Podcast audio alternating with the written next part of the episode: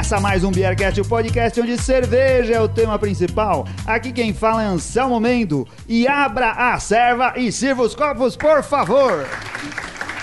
E aí, pessoal, tudo bom? Carlos Lapoli, sou apaixonado por cerveja e apaixonado por cerveja independente. Isso daí. Eu sou Eli Júnior, também sou apaixonado por cerveja, lá de Blumenau, com. Sei lá como. Representante, representante da Hammer aqui no programa É hoje. isso aí. Ó, hoje ficou assim, como vocês estão em três aí, eu deixei vocês três por último. Pra falar tudo uma vez os Beercaster aí. Certo, eu sou Elia, eu sou o Felipe Silva. Ele e eu queria, eu, que- eu ia Ele falar eu, o próprio eu, nome. queria, eu lembrei agora do Elia Júnior, que é do Band Sports, do Band Sports. Criança é. Eu, eu não tenho um nome famoso igual o Elia Júnior, nem posso fazer um trocadilho com Era com a. Relia Júnior do pessoal chamando. Elia Júnior, e outro Carlos Lúpuli aqui, A né? relia, né? Aqui é o Mike, abre a serva, é a serva com hectolitros. Boa! Ele Excelente. programou isso muito tempo antes. Aqui é o Henrique Silva e panela velha que faz cerveja boa.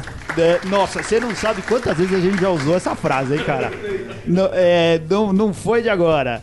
Ah, muito bom, amigos ouvintes. Hoje estamos aqui com o nosso querido Carlo Lapoli, advogado, cervejeiro caseiro e presidente da Abra Serva, Associação Brasileira da Cerveja Artesanal. Fundada em 2013 para trabalhar em prol dos interesses de cervejarias artesanais e da cadeia produtiva cervejeira de um modo geral. É isso mesmo, Carlos? Seja É- bem-vindo. É isso aí, obrigado pelo convite. Acho que é, importante a gente bater esse papo. A gente estava marcando faz, faz bastante tempo. E eu acho que a Bracerva está num momento bem interessante. De, a gente cresceu bastante. Assim como a cena cervejeira, né? E, e vocês chegam em vários ouvidos por aí com o podcast. E com certeza são mensageiros aí da nossa palavra aí, da palavra da cerveja independente. Legal. A gente tá programando esse nosso encontro aqui pra conversar já faz tempo, né? Encontros via- e desencontros, né? É. Mas Tamo aí. Teve uma época que a gente era mais maleável e gravava programas por Skype e tinha mais facilidade de conversar com o pessoal distante. Mas em prol do- do- de uma coisa que faz parte do espírito do Beercast, que é o papo de bar, de estar cara a cara com as pessoas, de estar conversando frente a frente e de ter uma boa qualidade de áudio, que agora a gente consegue ter, a gente espera a oportunidade de estar de frente com, com os nossos Eu acho que a cerveja é feita pra isso, né? Pra estar na mesa Isso. do bar, assim como não, não tem graça beber sozinho, acho que essa oportunidade é ímpar. A, gente A tem que- convivência tem que é tão conviver, olhar no importante, olho, né? conhecer as pessoas, isso é mais importante. Dessa vez deu certo, o Carlos tá aqui em São Paulo por causa de uma feira, de um evento, a gente combinou e ele veio aonde, Mike? O Mike, o Mike pode traduzir porque a gente veio a primeira vez aqui por causa do Mike. Ah, é, ainda bem, né? Então É. nós estamos hoje na Casa Voz, da cervejaria Voz. É, que fica na Rua Croata 703. Isso aí. Hoje, cara, a gente chegou aqui. é, é, hoje é dia do que também, Mike? Hoje é dia do... Você veio fazer o que aqui? Você não veio só por causa aca- disso. por acaso, né? Quando foi, nem, nem foi combinado. Hoje é dia de confraripa. É dia da Compraripa, a famoso encontro dos ouvintes, do- dos patronos do Beercast pra beber cerveja junto, cara. É uma grande desculpa pra gente encontrar o pessoal que segue a gente. E hoje a gente veio aqui pra Casa Voz porque o, o Mike deu um palpite. A gente sempre briga por causa das temáticas, né? É, e dessa vez a gente levou a sério a questão da, da, da Casa Lager, né? Da Casa Voz, que Isso. É, é- a ênfase deles é em lagers, então vamos fazer uma, conf- uma confraripa desse mês com lagers. A, a ideia era. Normalmente a gente leva cervejas e dessa vez a gente chegou e, e falou assim: não, vamos, já que a gente vai fazer de lager, vamos lá na Casa Voz, que só faz lager. Só que nós chegamos aqui, o bar tava lotado e a gente não tava Lotadaço. arrumando, arrumando lugar pra sentar. Aí o Júnior, né, sócio da cervejaria, chegou pra gente e falou assim: vamos lá no andar de cima que é onde tem o Airbnb. Se você não sabia que a Casa Voz tem um Airbnb, houve o programa que a gente fez com o Júnior algumas semanas atrás que ele fala disso. Hoje a gente conhece pessoalmente. Estamos aqui na área comum do Airbnb da, da Casa Voz. Tem uma mesa. Entramos no quarto, depois a gente vai postar as fotografias. Mó lugar legal, não é não, Pô, Carlos? Uma chopeira, né? Não Uma chopeira? Quantos. Airbnb tem chopeira no quarto? É, é show de bola isso aí. Acho, acho que é o único do Brasil que tem isso, né? E É. é, interessante, não é só ter a chopeira, tem uma cerveja boa, né? Isso, é Isso. o mais importante. É, não adianta ter chopeira. Falou, ó, vem aqui tomar a nossa Germânia aqui. que E a chopeira aqui funciona. Lembrando que a chopeira aqui Não funciona na base da, da confiança. Você informa ao, ao Júnior, ao proprietário, o quanto você bebeu. Mas você sabe que eu já passei a lista de eh, patronos do Bearcast pra ele, né? Pra não aceitar como Lista negra. quando Ah, eles tentar reservar o Airbnb. Tá, aqui. O seu Felipe, quando a gente ia gravar lá no Will Work, a primeira coisa, cálculo que ele fez assim, era quantas vezes ele podia beber cerveja de eh, cerveja grátis no Will Work pra valer a pena o aluguel que ele pagaria pra pegar uma sala de reunião lá. Ele já tava pensando nas vantagens que ele podia ter. Não, o Gustavo falou que era mais ou menos uns 80 reais. Ele falou que já teve dia que teve Goze Island lá. Aí você fala, poxa, você. Calculou Aí os ele litros, falou que antes era contas. desde as 10 da manhã que era cerveja à vontade. Depois era meio-dia. Bom, aí desde o meio-dia você pagou 80 reais pra tomar uma bitter que seja da, da, da Island, tá excelente. Coloca um colchonete inflável e você paga a noite também. Legal.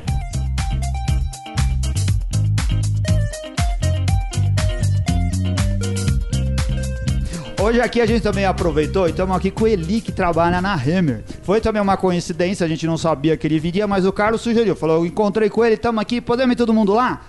Pode, claro, vamos aproveitar a oportunidade. O Eli veio, trouxe cervejas da Hammer, que é, da Hammer, que é agora um novo player no mercado, é isso, Eli? Exatamente.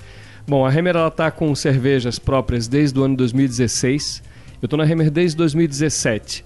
A Hammer é uma indústria centenária é, em Blumenau. É, a gente começou fazendo chucrute e e ao longo do tempo nós deixamos de ser uma indústria que só fazia chucrutes para se transformar numa indústria de conservas e começamos a, a trabalhar com, com pepino, palmito, cenoura, tudo que dava para conservar e, e- e- e vender embalado a gente fazia.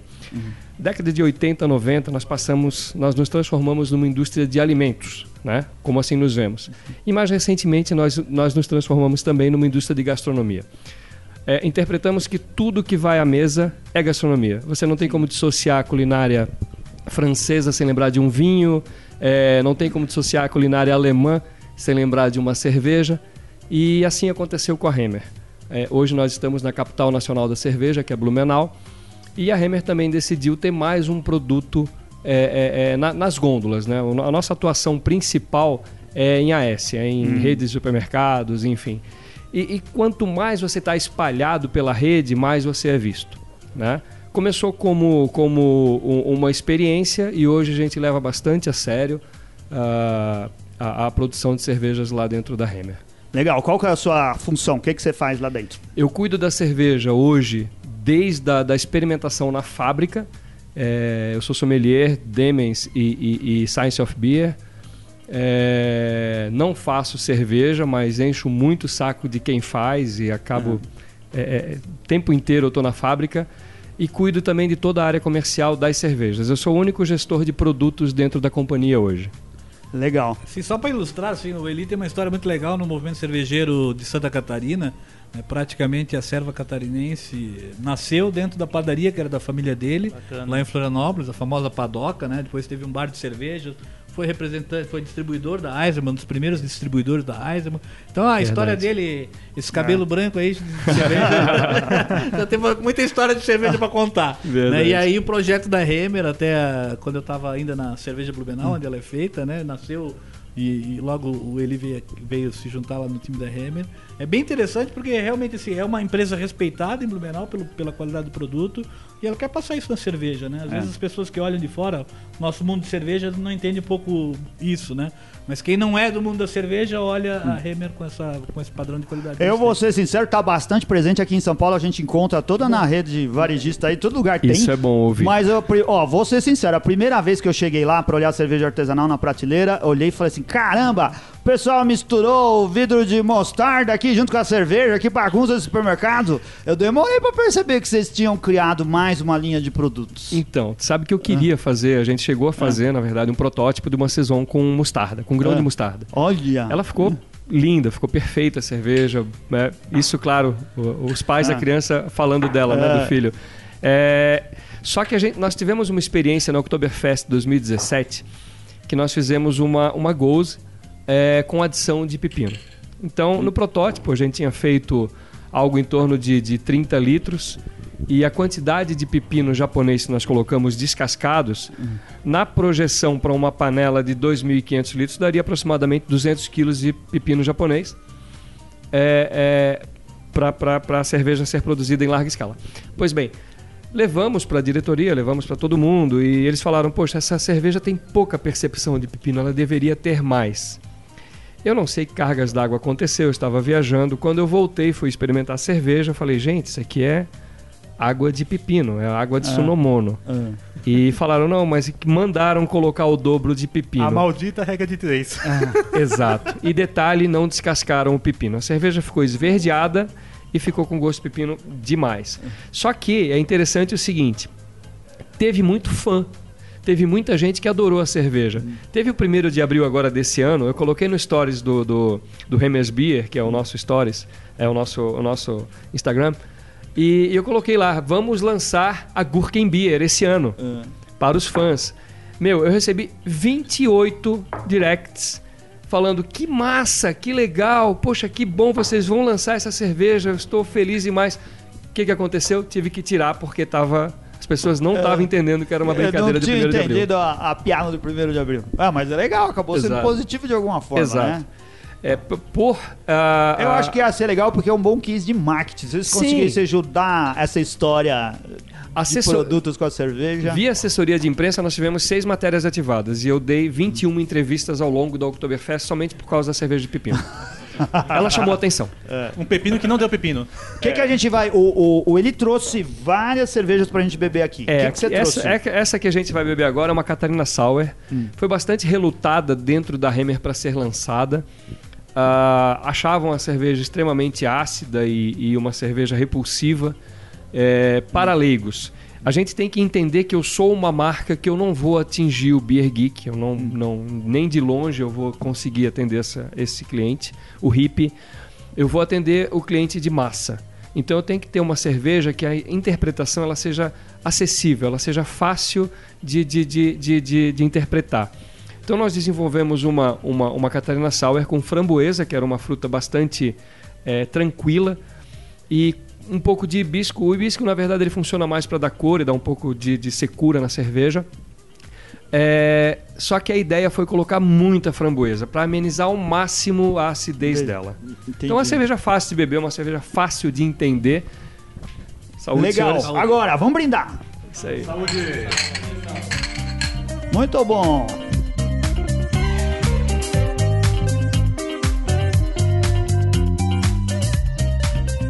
Primeiro gole, vai lá, sommelier. Diz pra gente o que, que você achou. Tem framboesa pra caramba nessa Catarina, hein? Tá, tá bem perceptível. É. Lembrando, a gente tá tomando aqui a, a garrafa, ela tá pasteurizada, né? Nós não temos lá o, o túnel de, de pasteurização. É, nós não cozinhamos a cerveja, né? Na verdade, nós temos uma flash pasteurizadora que o Carlo é dessa época que foi adquirida. É, mas sim, ela tem pasteurização nesse caso. Então, mas apesar da, da pasteurização, ela tá muito próxima das catarinas que a gente toma aqui em- Sim. Chopp, na né? pressão em chopp, porque o, a fruta parece estar muito fresca, tão evidente que ela tá. Então tá. Ela tá só é menos, menos ácida, né? Sim, É, tá um pouco menos ácido do que a gente tá habituado tá aqui. acostumado. Isso foi é- proposital. é. Tirar essa acidez ou minimizar. Claro, ela, ela existe, essa acidez, você percebe na salivação, mas ela é muito sutil, ela não é agressiva. né? A Não, ideia é, é. o sour na coisa é bem suave. Exatamente. Mas assim, vai, vai agradar os paladares gerais. Muito bom. Essa eu não lembro de ter visto ainda aqui em São Paulo. Deve ter, né? Mas Nós eu não lembro lançamos de, a de ver. cerveja em fevereiro desse ano. É. É, em média, a Hemer, ela, ela, das cervejas que mais vendem, a gente faz um lote mês. Hum. A- as outras aí eu faço um lote a cada dois, três meses, as que vendem menos. Essa, desde que nasceu, é, em fevereiro, eu estou no quarto lote, ou seja, ela está fazendo um lote Legal. mês. tá- Manda tá pra virando cá bem. que nosso mercado aqui paulista tá com ah, carência de Catarina Sour. Maravilha. Eli, então a primeira vez que eu vi uma, uma cerveja da Hammer foi através do, do Instagram, ou foi no Facebook, nas redes sociais em geral. E a embalagem é diferente. Né? Como, como o Anselmo comentou, né? parecia um, um- um- quase um litro de, de ketchup, alguma coisa assim. O que, que levaram tamanho vocês então, grande. a, a mudar essa, essa apresentação visual agora para uma garrafa regular? Bom, é, é interessante ter falado isso porque nós temos um tubo de, de ketchup, mostarda e maionese e ele funciona como o nosso growler local. Olha. É, o nosso Growler. pet growler é o nosso ketchup, literalmente. É, e te falar uma coisa que é interessante. É, antes nós vendíamos no empório da Hammer aproximadamente 100 litros por mês de chopp. né? Nós só temos o chopp Pilsen disponível lá nesse momento. E ao longo do tempo, É, quem comprava esse chopp era somente pessoal do administrativo. Hoje, todo o pessoal de fábrica faz fila. Então, hoje, aproximadamente 400 litros por semana a gente vende de chopp Pilsen Hammer naquele growler que é exatamente o nosso ketchup e que também já caiu no sommelier da depressão por causa dele. Isso é uma honra hoje em dia, né? Hoje eu agradeci ele, na verdade, pelo direct, mas ele não me respondeu. É assim, é um nojento mesmo. Esse Charles, eu vou te falar. Legal. O, o Eli trouxe outras cervejas aqui, a gente vai abrindo durante o programa, enquanto a gente conversa aqui com o Carlos, porque a gente quer saber da Abracerva. É, como que. O que, que aconteceu? Como que você começou? Há quanto tempo que você tá lá dentro? Eu tô fazendo agora dois anos meu mandato, eu sucedi o, o Rodrigo, Ah. que era da Invicta, né? É, no final foi meio assim, ah, tinha que, ter um, tinha que ter uma nova presidência, uma nova chapa, e aí meio que foi um jogo de empurra-empurra. É quase uma acabei- reunião de síndico de Exato, condomínio. é. Ninguém quer, quer colocar eu a mão acho que eles coisa, me né? bebedaram e eu acabei aceitando, sabe? Mas foi, foi gratificante, foi numa época da minha vida que a gente estava tava, tava Hum. fazendo uma transição, montando a nova cervejaria que eu tô agora, que é minha e do meu irmão. E aí a gente acabou, eu acabei aceitando com o desafio de fazer uma proposta, dar uma revitalizada na, na Bracerva. Ela nasceu, ela teve um grande papel na aprovação do Simples Nacional. A gente está tá, tá trazendo agora, vai divulgar os números da pesquisa do Sebrae que a gente fez. E o número preliminar aqui, colocando para vocês antes até de ser divulgado, em torno de 85% das cervejarias do Brasil, a gente está falando das mil cervejarias que a gente tem no Brasil, estão no Simples. Isso Mil- mostra que é fundamental o Simples para as pequenas cervejarias. Sim. Assim, a gente só conseguiu ter um crescimento, na minha ótica, dessas mil cervejarias. A cervejaria só é viável hoje, a pequena cervejaria, essa como a gente está aqui da, da, da Voz, né? Que tem um- é uma pequena cervejaria que está inserida no bairro. Diga né, tem uma se o produção Júnior. Júnior acabou de adiantar pra gente que virou associado essa semana. É isso aqui. aí, é E nem segunda-feira foi aí. por pressão, porque ele não sabia que a gente ia vir aqui. É, e então, assim, é, possibilitou, é, tornou assim, é, factível, viável uma cervejaria pequena existir, né? E, e 85% das cervejarias estão no Simples. Isso é fundamental. Então ela teve essa, essa luta toda de, de conquistar o Simples. Foi uma grande vitória, né? Que a gente tem que realmente é, acreditar lá na, na conta da Bracerva e da, da diretoria anterior. Mas agora a gente começou a avançar em outras pautas, né? Eu acho que o momento que a gente está vivendo agora, com a mudança de, de governo todo, é uma janela de oportunidade para a gente transformar o ambiente de negócio da cerveja no Brasil. O Simples foi importante pra vocês porque eh, dá a impressão de ter sido o primeira causa que o, o- grupo que a classe abraçou, abraçou assim intensamente. Sim, Vamos não, estar todos juntos. O, né, o, É. o apaixonado por cerveja e o cervejeiro se uniram Hum. para conquistar o simples, né? E assim uma coisa que, que me preocupou num, num- determinado momento é que existia uma, uma, falsa expectativa, talvez, ah, a dia 1 de janeiro, com o simples, a cerveja vai baixar de preço. Né? Eu acho que. Assim, quando a gente fala de preço, é uma coisa complicada, porque são. Nós temos cervejarias que fa- que fazem 2 mil litros por mês, Hum. as cervejarias artesanais que fazem 200, né? São realidades bem diferentes, né? E, e- O Simples hoje pega quem? Ele atende. ele atende aí Qual- quem fatura até 4 milhões e 800 mil, mil por ano. Isso representa uma cervejaria de que porte? 15, 20 mil litros, dependendo do preço, do que, que vende, se vende direto ao consumidor ou não, né? É, o Brasil é um manicômio tributário, né? Sim. Então é, é bastante complexo falar em carga tributária. Quando alguém me pergunta, eu falo, ah, não sei qual é a carga tributária. Se eu estou em São Paulo é uma, se eu estou no Pará é outra, se eu vendo para o Pará de um estado para outro é, é, uma, é, uma, é uma loucura, né? Mas isso possibilitou que muitas cervejarias conseguissem sobreviver fazendo 2 mil litros. Acho que até então, assim, um pay- o, o ponto de equilíbrio de uma cervejaria era algo em torno de 15, 20 mil litros por mês. Né? E hoje tem várias cervejarias, inúmeras, brewpub, né?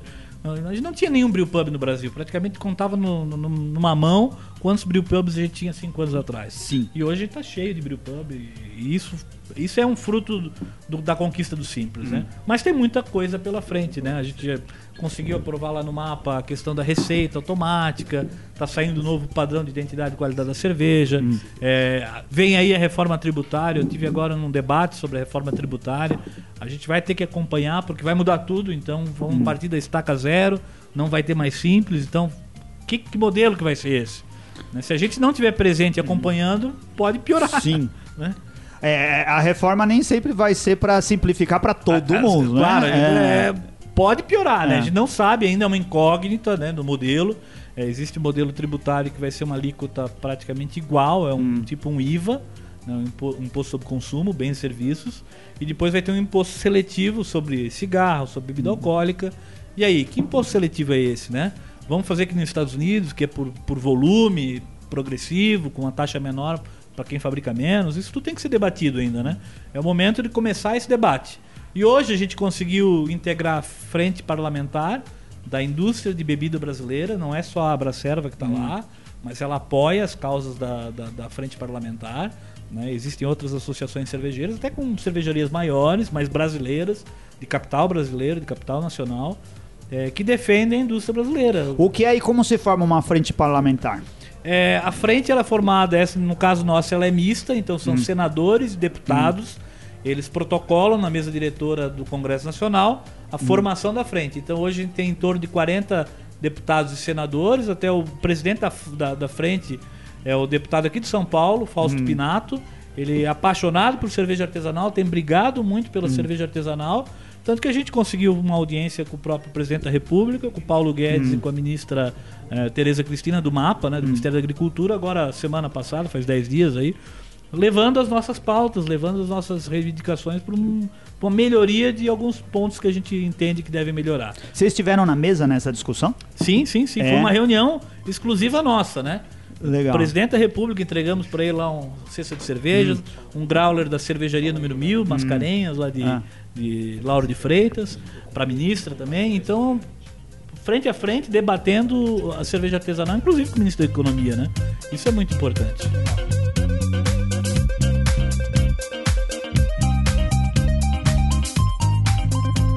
O, o que, que tipo de, de, de dificuldade você vê para essa causa e para essa.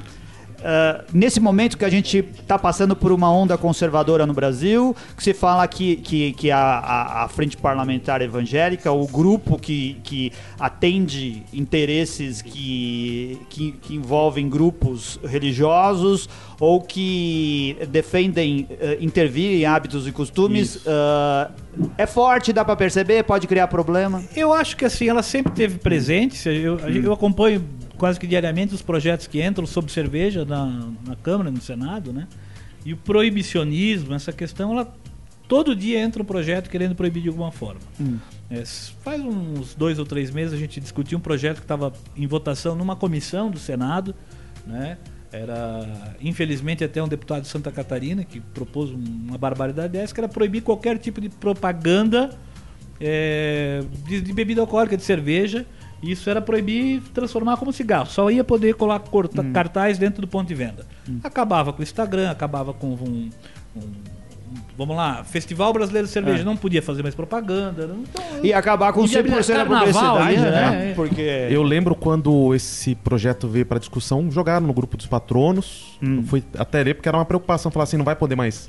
Poderia aí, ter ou não o podcast Exato. na situação. Eu falei, poderia ter, mas não poderia ter um, um episódio patrocinado. Pois é. e teria que tomar muito cuidado para não confundir, às vezes, um elogio a alguma cerveja como parecer que tá fazendo a propaganda dela. Era bastante complicado. Assim, não passaria no Supremo, porque é é uma, é uma censura. Olha, a gente é- A questão. É. Não sabe, né? Mas assim, não deve deixar É. acontecer. É, não, não, não Se a deveria gente acontecer. olha lá o movimento americano que aconteceu o proibicionismo, ele não Sim. começou do, do- do- não foi de uma hora para É. outra, foi um 100 anos de, de evolução, de E exi- tá tudo muito sujeito à começa pressão proibindo social, o local, né? ah, É. não pode vender em praça pública, acaba com os festivais de rua.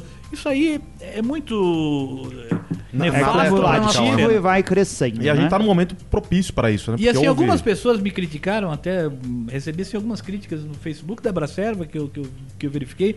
Ah, mas eu não faço propaganda na televisão, as grandes fazem, então pra mim não, não vai mudar nada. Eu acho que é até bom porque vai proibir a propa- propaganda das grandes. Gente, a gente tem que ter uma coisa assim, eu acho que o brasileiro tem que aprender isso, a gente tem que ter princípios. né? Se a gente não lutar pelos nossos princípios de desestigmatizar a cerveja como uma bebida que tem que estar presente na, na mesa do, do, do povo, do consumidor, democratizar a cerveja, né? isso não pode deixar estigma- estigmatizar. Tem que tirar essa pecha da cerveja. Poxa, a gente vê o festival lá em Blumenau, eu sou de Blumenau, então a gente acompanha lá desde sempre.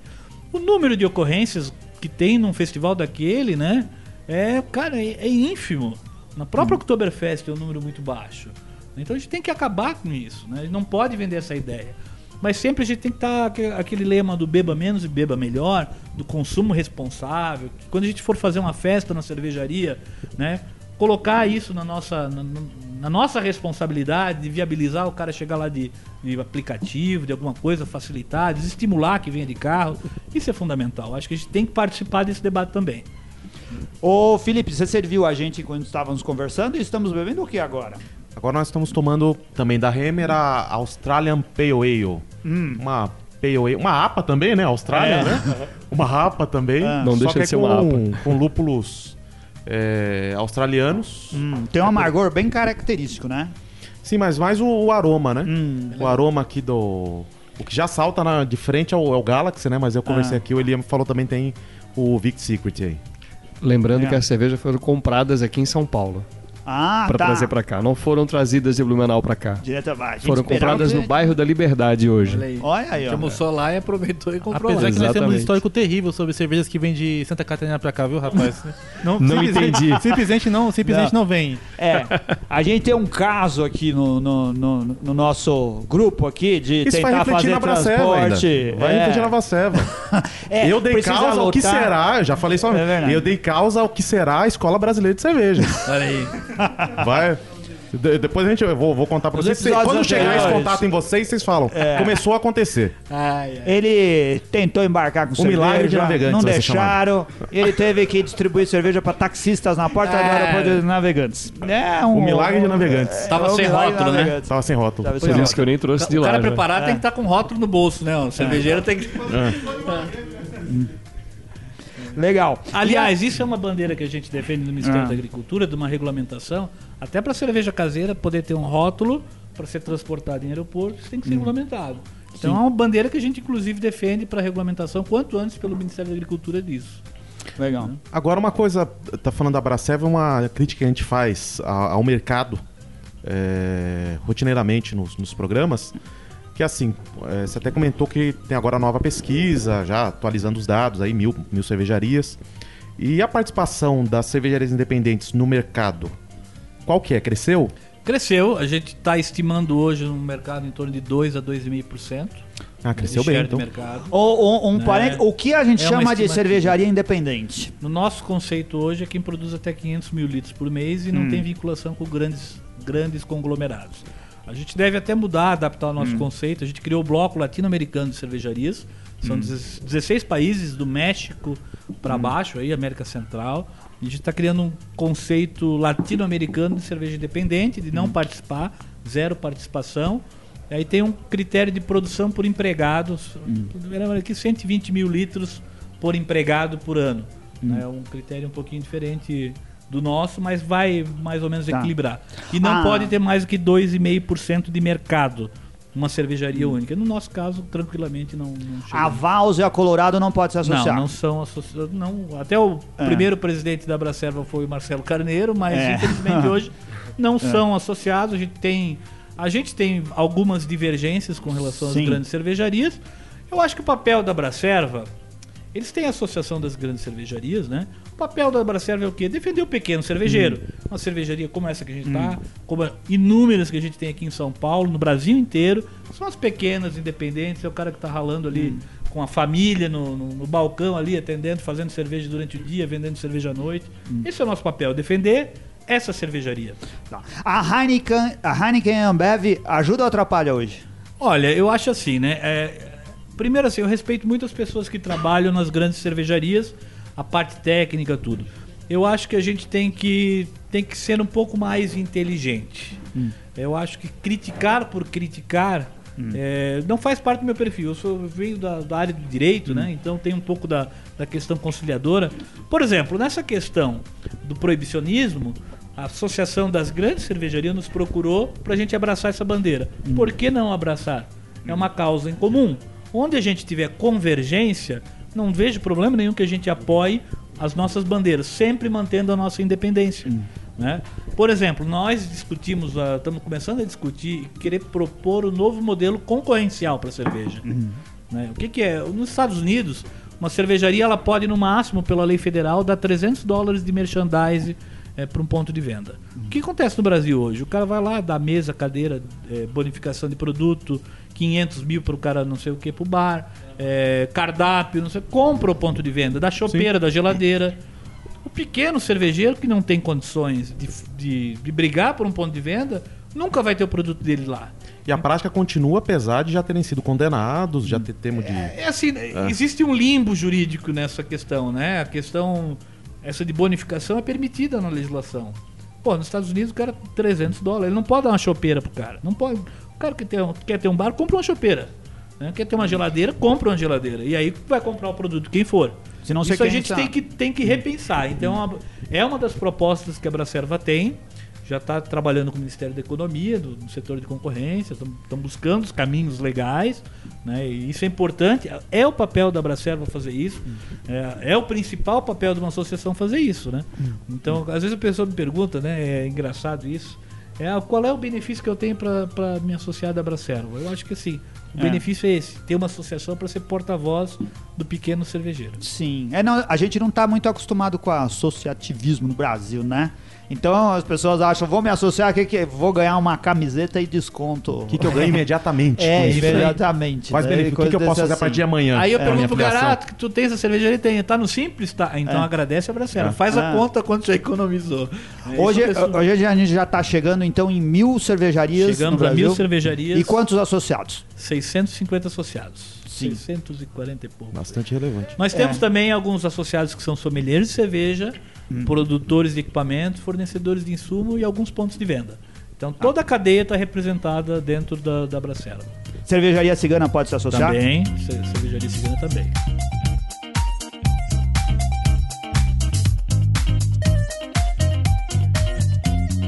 Eu fiz a, a pergunta da participação de mercado, porque pelo menos em São Paulo, a gente a visão que a gente tem não, não permitia perceber essa, esse crescimento em relação aos últimos dados. Porque o que a gente percebe é, são cervejarias que estão sempre disputando o mesmo consumidor, fazendo cervejas parecidas, e aí vem bem a calhar com o que o Elia falou da Hammer, de ele não focar no, no, no como estão chamando agora, do, do Beer Geek, né? Que tá es- procurando aquela cerveja, aquela Double IPA Sour é, New England. Cada né? vez com mais, né? As- É, envelhecida em, em barril. Esses é, dias eu, eu gostei de um termo Da que achei muito Noé. apropriado. É aqui de bengalização do paladar do cervejeiro. É, Cada vez tem que ser coisa. É maior, exatamente. E faz, fal- falta na cidade de São Paulo é, cerve- as no- que novas cervejarias trabalhem para ganhar mercado. É. E não só. É, é, Eu, acho, eu acho que é exato. Eu acho que assim é- faz parte da maturidade do, do Isso, acho que é o mercado, né? momento, né? A Talvez gente tá assim, eu- isso. a gente veio de uma, de uma região, né? O Eli também, lá de Santa Catarina. é, talvez foi positivo por esse lado, não teve tanta ousadia no Hum. começo, mas teve aquela questão de buscar aquela coisa alemã, tradição, tal, tal, tal. Mas isso conquistou muito o público intermediário, que não era o Beer Geek. né? Então hoje a gente vê lá, tem supermercado em Blumenau, que o cara vende 4 mil litros de Hum. cerveja numa Growler Station, né? Então isso é, isso é bacana. né? Sim. Tá- a, a própria a Beerland, por exemplo, de, de Blumenau, que partiu para a lata, tá, tá ganhando um mercado fantástico, com preço competitivo, dentro preços excelentes, Catarina. excelentes os é. preços. Latas a Isso é importante, 3,99. né? Ele Ah. mudou- foi corajoso de mudar todo o negócio dele, né? Então, Graças ao Daniel é- Córdova. Não, nem tanto, né? Exa exagero. A gente tem um, um amigo, um, um patrono amigo ouvinte que agora teve a sua cerveja Catarina Sim, Sauer sim, produzida. Daniel. um grande abraço. E... grande fã da Catarina Sauer. né? É, é. E tá lá, excelente que a gente encontrou por preços ótimos, o que às vezes a gente não É tem verdade. aqui. Isso é importante. É. né? Isso é pra gente ganhar mercado. É preço. Não, a gente, claro que, porra, eu acho que o Brasil ele tá na frente de. Talvez da América Latina inteira seja o país que está mais na frente em qualidade de cerveja, em ousadia. Mas assim, a cerveja do dia a dia é muito importante, né? A cerveja barata. Para estar na mesa do, do- do trabalhador. O Brasil é um país pobre. Então o nosso, nosso mercado, se a gente for focar em classe A e B, ele é muito diminuto, né? Então a gente sai do Brasil e vai para o mercado do tamanho da, sei lá, da Argentina, é muito menor. né? Então a gente tem que pensar sempre na cerveja como um produto democrático. O, hoje a Abracerva, ela é, é co- como que ela funciona? Quantas pessoas trabalham e como que ela atende o, o- o cervejeiro? Nós temos aí uma diretoria espalhada pelo Brasil inteiro, mas hoje tem dois colaboradores, o André e a Marta, né, que estão diariamente lá trabalhando. A gente tem São contratados pela São contratados. Hum. E estão lá dia e noite, praticamente, trabalhando para as coisas acontecerem. A gente fez o Congresso Sommelier Hum. agora em Salvador, no começo do mês. Vai fazer agora a Expo Bril em agosto em Vitória, inclusive o segundo concurso Hum. nosso, é a Copa Cerveja Brasil. É a primeira Copa do Brasil somente de cervejas independentes. Inscrição tão, tão aberta aí, pessoal. Vamos, vamos se É. inscrever aí. Aí, E aí é só cervejaria independente. É um modelo que a gente entende importante. Ah, os juízes são predominantemente brasileiros, porque entendemos também que a gente já tem uma mão de obra muito qualificada para julgar a cerveja brasileira. E também é o nosso papel de formar esse corpo de juízes é, do Brasil, né? A gente aí, pô, está com 200 e poucos BJCP, é relevante já o movimento cervejeiro no Brasil, no ponto de, de a gente acreditar que o nosso juiz está capacitado de julgar a cerveja brasileira. o que, que a gente tá bebendo agora, Felipe? Agora nós estamos tomando uma American Double IPA. Isso daí. O que, que o Mike achou? Eu tava falando até com o Felipe aqui que eu achei ela bem equilibrada, viu? Tá, embora tenha bastante lúpulo americano, eu tô sentindo como se fosse uma característica do, das IPAs inglesas. Sim. né? Então tá. Perfeito. É. Exato, exa é, é isso que é isso que remete. É um caramelo que, que ficou, ficou- é, deu, esse, deu esse equilíbrio que eu tô, tô apresentando. Gostou, Henrique? Gostei, gostei. Não conhecia ainda a cerveja, mesmo ele falando que tava nos pontos de venda em São Paulo. Nunca peguei uma pra tomar e então me surpreendeu positivamente. Eu não sei se não foi naquela aquele programa que o Pão de Açúcar fez ano passado de escolher alguns Sim. novos. A gente É, teve lá em 2017, em novembro, no Festival da Cerveja do Pão de Açúcar. É, e aí vocês entraram definitivamente, porque eu sempre vejo Isso. no Pão de Açúcar. É, hoje, hoje a American Double IPA nossa é a cerveja que mais vende dentro da Hammer. Ela chega a vender o dobro da segunda colocada, para vocês terem uma ideia. Ela tem um apelo de rotulagem é, que chama muito a atenção. E uma das coisas que a gente percebe é É o tio Sam. é o tio Sam, exatamente. Mas ela, ela, ela, além desse apelo, ela tem um líquido que as pessoas aprovam. Então ela tem recompra. Né? Não é a primeira compra. Uma coisa que eu percebo muito no mercado é que quando a gente cadastra cervejas num lugar novo, é, eu sempre falo pro comprador. Primeiro mês, segundo mês, você vai fazer pedido muito rápido. Porque ela vai acabar muito rápido. Porque o cliente ainda está ávido por novidades e depois ela estaciona num- num- numa venda um pouco mais cadenciada, um pouco mais é um pouco menor.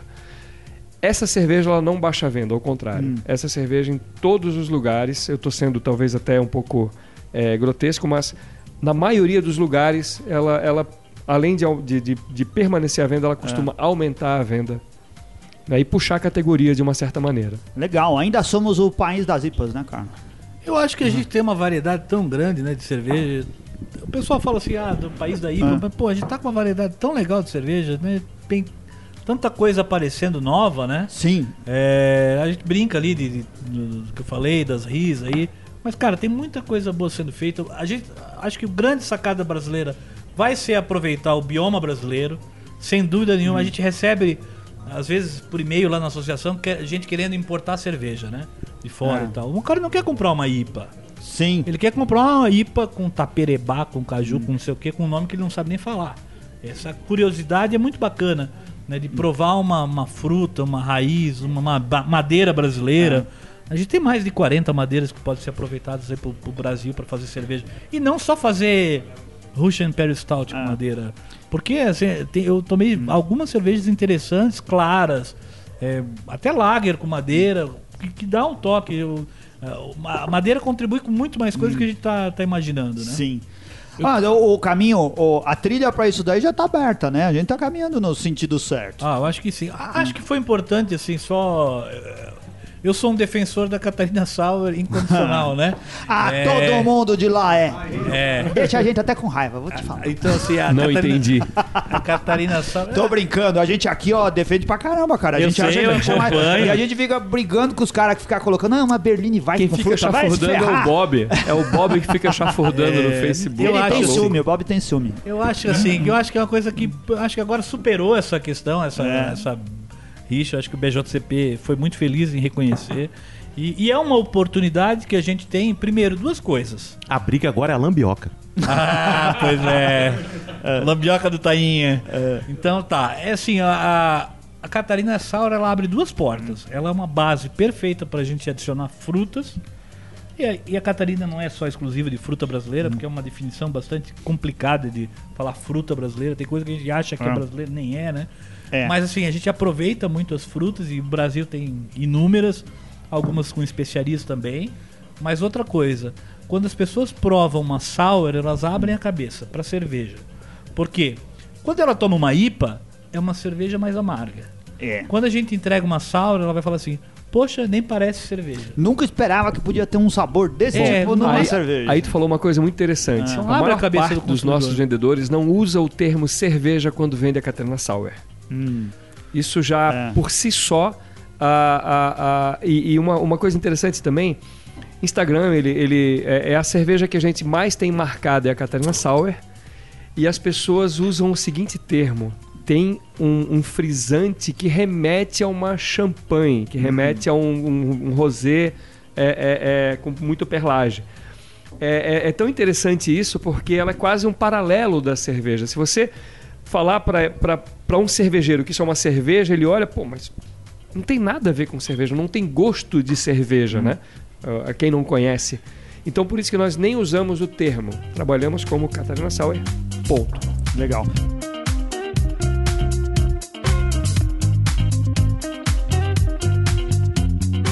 Diz aí, Henrique. Eu tenho uma dúvida agora. A Bracerva ela tem algum algum rumo para tentar ajudar o cervejeiro caseiro a produzir cervejas com produtos brasileiros ou regionais assim? Tem algum um Você estímulo? diz, mas alguma- cervejeiro caseiro.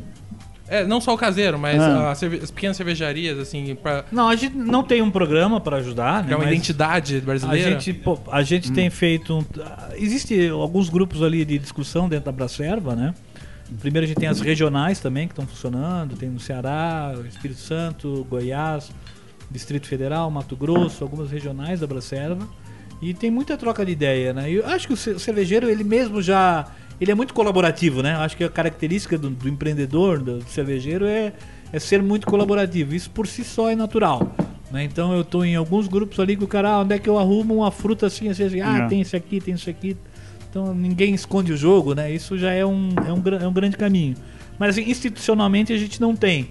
Mas é uma boa ideia, quem sabe, pra gente abraçar até uma campanha da própria Bracerva pra estimular isso, né? Isso, é, que nem, por exemplo, a gente tem em Minas, né? Alguns queijos típicos de Minas, algumas coisas assim, tenta trazer isso pro mercado da cerveja também, criar identidade local da, das cervejas regionais. É, eu acho que é importante. Assim, nós temos o selo da cerveja independente, né? Eu, a- eu a- já tem inúmeras cervejarias que já usam o selo, a gente está buscando essa identidade. Tem até uma proposta de, de ter um selo da- da- do bloco latino-americano para as pessoas entenderem o que, que é uma cervejaria independente, né? Ter o sentimento de pertencimento, de, de achar que faz parte da comunidade dele, que o dinheiro vai ficar aqui. Isso é- acho que esse é o grande viés que a Bracerva tem que dar, né? de, de realmente mostrar para o consumidor a importância do negócio local independente. Não é à toa que o, que o dia da cerveja brasileira é do seu. Foi agora em junho, né? Dia 5 de junho. O seu Rupert Leffler, quem conheceu ele, eu tive o prazer de conhecer. Ele, foi, ele é um ícone da cerveja. Por quê? Ele, passou, ele sobreviveu o século XX, foi a última cervejaria, a única cervejaria que sobreviveu ao século XX. As outras foram derrubadas todas, foram compradas, foram extintas pelas grandes cervejarias. Então ele é um, é um exemplo de que viveu da cerveja. Quantos aqui, hoje, dessas mil cervejarias, estão fazendo isso do. O cervejeiro faz isso, seu sacerdócio, seu meio de vida, né? A gente tem que respeitar esse pessoal que tá aí. Legal. Vamos lá. Agora a última cerveja. O que, que a gente tá bebendo? A quarta garrafa que o Eli trouxe. É, agora a gente tá na Double IPA HBC 472. Essa aqui o Elia Ah. disse que é a, a menina dos olhos dele e ele quer comentar. Que nome Ela. complicado. É, a menina dos olhos, olha, um nome mais pra facilitar. É. Menina dos olhos. Essa cerveja ela leva o nome do lúpulo, Ah, que é um lúpulo experimental, ou seja, ela tem data para acabar, infelizmente. É, ainda dá para mais alguns lotes, então tá tranquilo. da onde vem esse lúpulo? É, dos Estados Unidos. Sim. Estados Unidos. É, é, a gente compra da LNF. Ele é um lúpulo que ele foge um pouco às características normais da- do- do- do- do- dos perfis de lúpulo, que seja terroso, floral, herbal ou, ou cítrico. ele é um lúpulo que remete é, muito a- ao que na cerveja nós buscamos como ca- características do malte. Que seria uma, uma pegada de coco, uma pegada de, de, de bourbon, um amadeirado, uma baunilha em alguns momentos, se você... né? Deixa ela um pouco mais Buscar. resinosa, assim, dá isso? Exato. É. E, ela tem, e ela tem uma complexidade que, que não é típica da- da- das IPAs. Sim. E essa cerveja, a gente trabalhou ela no segundo protótipo, onde a gente conseguiu tirar o máximo possível da, da- vamos lá, do que a gente chamou de, de cama de malte. A gente tirou o máximo possível da característica que o malte pudesse trazer para a cerveja para dar o protagonismo para o lúpulo dela. Então o nome foi algo que foi bastante pensado. Poxa, dá o nome do lúpulo. Pedimos, pode fazer, tranquilo. É, é um, um nome que fica realmente complicado, talvez nada comercial, mas a ideia foi dar o protagonismo da, que tem no sensorial dela também no nome, como uma homenagem ao líquido que ela, que ela traz pra gente. Já vou dizer que é a minha cerveja preferida. é, porque ela, ela é complexa mesmo. E ela deve, assim, dar uma percepção alcoólica que deve ser bem maior do que o que ela realmente tem de Ela álcool. tem oito. É. Ela então tem oito, ela entrega um também. equilíbrio, né? Ela, É. ela, ela não entrega no sensorial, Hum. nem no corpo, esse 8% de álcool. O público geral é, é, é quem você quer atender, então faz sentido você fazer cervejas mais Novamente, ela é uma cerveja fácil de beber também. Sim, ape- é. Legal. Depende desse alcoólico. Que bom.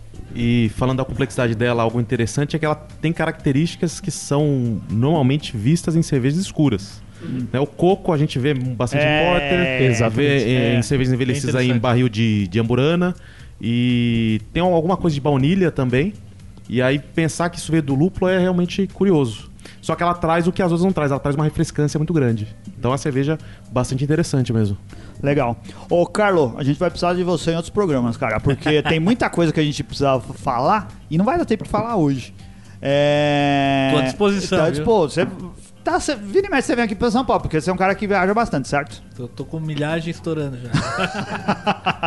Legal. Olha só, vamos vender o peixe agora. Como que você faz pra associar e por que, que o cara tem que se associar? Por que se associar? O empreendedor cervejeiro tem que estar unido. Só junto, nós, nós somos muito pequenos. Nós estamos um peixinho pequeno de um aquário com dois, três tubarões. Juntos somos mais Somos fortes. muito mais fortes. É um clichê, mas é verdade. A gente precisa do associado hoje para ter representatividade. Não é nem a mensalidade, é para dizer realmente, a gente representa as mil cervejarias. Isso é importante. Quando a gente senta para conversar com o presidente, com o deputado, com o governador, com o secretário de finanças, como eu tive aqui em São Paulo falando com o Henrique Sim. Meirelles durante a Brasil Brau, para tentar um incentivo fiscal aqui para São Paulo. Quantas cervejarias você representa? Isso é, importante. A bandeira do lobby, no lobby bom sentido, gente, que, que seja bem Ah. entendido assim, é importante apresentar a representatividade Sim. mesmo, porque afinal de contas, fazer um lobby pra, pra um, um- um ou dois tipos de grupo não adianta nada. Isso é fundamental que tu falasse, assim, só existe um caminho para a cerveja crescer, é a gente regulamentar do- da melhor forma pra gente, criar um, um, um ambiente melhor. Um corpo, Isso né? passa por um diálogo com o poder público, não existe outro caminho. né? Não adianta virar a cara para político e dizer que ah, político é ladrão, isso é um clichê muito, muito batido. É só com o diálogo com, com- com o legislativo, com o executivo que a gente vai avançar. É. Isso é importante. E aí, para se associar, só entra lá no site www.abracerva.com.br, tem lá, associa-se, tudo online, bem fácil de fazer. Aí o André já vai colocar nos grupos de Paga WhatsApp. Cervejaria hoje paga 800 reais por ano, Cigana 400, fornecedores 800, PDVs 200 reais por ano, sommelier 200 reais por ano. Pô, sommelier tinha que ser física- baratinho mesmo, porque sommelier só se ferra. Sommelier não ganha nada, né? É, eu acho que. E assim, é legal porque existe um diálogo muito também. importante. Né, entre o sommelier, o ponto de venda, a cervejaria. Ali existem alguns debates que a gente tem, né? De entender o ponto de vista de cada um, né? Acho que essa, essa, essa função da Bracerva é, é fundamental. Né, de ter todo mundo na mesma mesa para conversar e chegar num destino aí comum. E Bira Influencer paga dobrado. Paga dobrada aí. Paga dobrado. É, eu acho que é importante, é, enquanto associado é, à Bracerva, é, eu observo muito uma, uma situação. O- os cervejeiros, de modo geral, as cervejarias, de modo geral, como a gente até citou aqui, de fazer cervejas muito próximas e focar no mesmo público, a gente acaba brigando entre si, não somente no lado comercial, mas também com, com as tretas cervejeiras que elas não vão levar a lugar nenhum. As críticas ao, ao, ao colega, aos as críticas eh, exageradas aos vizinhos, às pessoas que fazem cerveja também, é, não vão le- levar a, lugar nenhum. Eu acredito que a associação ela ajuda no sentido de você crescer em bloco. Nós não vamos crescer em cima do 1, 2% que a gente está brigando. Nós vamos crescer se avançarmos para cima daquele percentual das grandes Aquele que não pode do ser mainstream. mencionado, né? Exatamente. Exatamente. Muito Mas bom. assim, enquanto isso acontecer, a gente vai correr atrás do próprio rabo. Essa é a verdade. Viva la Legal. revolução. Muito bom. Ô, ô, ô, cara, como que o pessoal faz pra te achar? Você é um cara super acessível, não é? Tá lá no Facebook, no É Instagram, só te procurar, tá lá, você conversa com todo mundo. Dá pra fazer que nem o, Lapoli. dá É. pra fazer que nem o Cajuru. Dá pra fazer É. que nem o Cajuru, deixar o telefone pro hacker e tal. Não tem problema nenhum. Deixa. Entre, conversa com, com o Lapoli. Cara, essas coisas depois vai. O, o pessoal da cerveja tem uma coisa legal. Tem um monte de gente muito acessível, né? Que você consegue conversar com os caras. Você manda mensagem, você manda um WhatsApp. Tem um monte de você gente. é não é né? difícil. Você é respondido, você tem atenção. Tamo todo mundo junto aí. E, e- e pessoas assim são muito importantes. Aquelas com quem a gente consegue conversar, né? É assim toda, que as dire- coisas toda- toda a diretoria nossa, né? Inclusive eu, É. a gente é voluntário, né, para fazer esse trabalho. Eu acredito na profissionalização, eu acho que o futuro Sim. da associação é profissionalizar dentro do que a gente vê de- dentro do cenário americano. O próprio Bob Pease, Hum. eu tive com ele lá em Blumenau um dia inteiro. É, ele é funcionário do da Brewers Association de 25 anos, então o caminho vai ser esse. Hum. É. Então eu quero, se Deus quiser, integra- entregar a associação quanto mais profissionalizada, melhor. É para que ela ande com, com as próprias pernas e aí a gente cria um, um board lá para coordenar as ações. Ah, e o Beercast deseja muito que a, a Abracerva seja do tamanho da BA em breve, né? Que a gente chega do tamanho do, do, do caráter associativo lá nos Estados Unidos. Eu não, tenho, Reeleição do Carlo Lapoli, então. eu É, não tenho dúvida que assim, a gente está sendo ouvido por muita gente, isso é muito bacana. É, eu confesso para vocês que escutei muito vocês durante muito tempo, assim, é, continuo escutando, né? É, isso é muito bacana porque a gente não se conhecia, né? sim, Pessoalmente, que pessoalmente não. Mas é, é legal porque a gente tem uma, uma- Eu digo sempre o seguinte, né? A, a gente, como cervejeiro, tem um grande benefício. Pode tomar em. bebe em serviço, É. conhece pessoas fantásticas, como eu estou conhecendo aqui, vocês. é Toma decisões super importantes depois de uma rodada É intensa de bebidas alcoólicas. Imagina ainda se a gente ganhasse É. dinheiro, como não ia ser bom, né? Não, depois da confraria, as decisões são as melhores É, possíveis. decisões importantes. Vamos abrir um negócio aqui que, dessa mesa bom. de bar. É, eu acho que é. um ambiente ímpar que a gente vive na cerveja artesanal. É verdade. Tem que tirar proveito, isso não pode morrer. Esse, essa- esse camaradismo não pode acabar. Legal.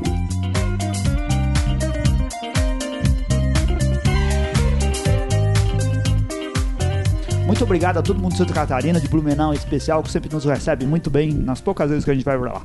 Fala, Felipe! Anselmo, tá no acabando o programa hein? que foi divulgado hoje, Ah. do Gustavo, né? Despedida do Gustavo, Ah. você falou do. que a gente tá planejando fazer uma excursão, né? Um, um, Pra Blumenau. Pra Blumenau. E aí a gente provavelmente vai fazer. Vai, vamos passar na Hammer já. O, o Eli já convidou a gente pra ir pra lá. Fechadíssimo. Olha aí, ó. Um mais. Vai entregar uma vida de palmito de brinde pra cada um.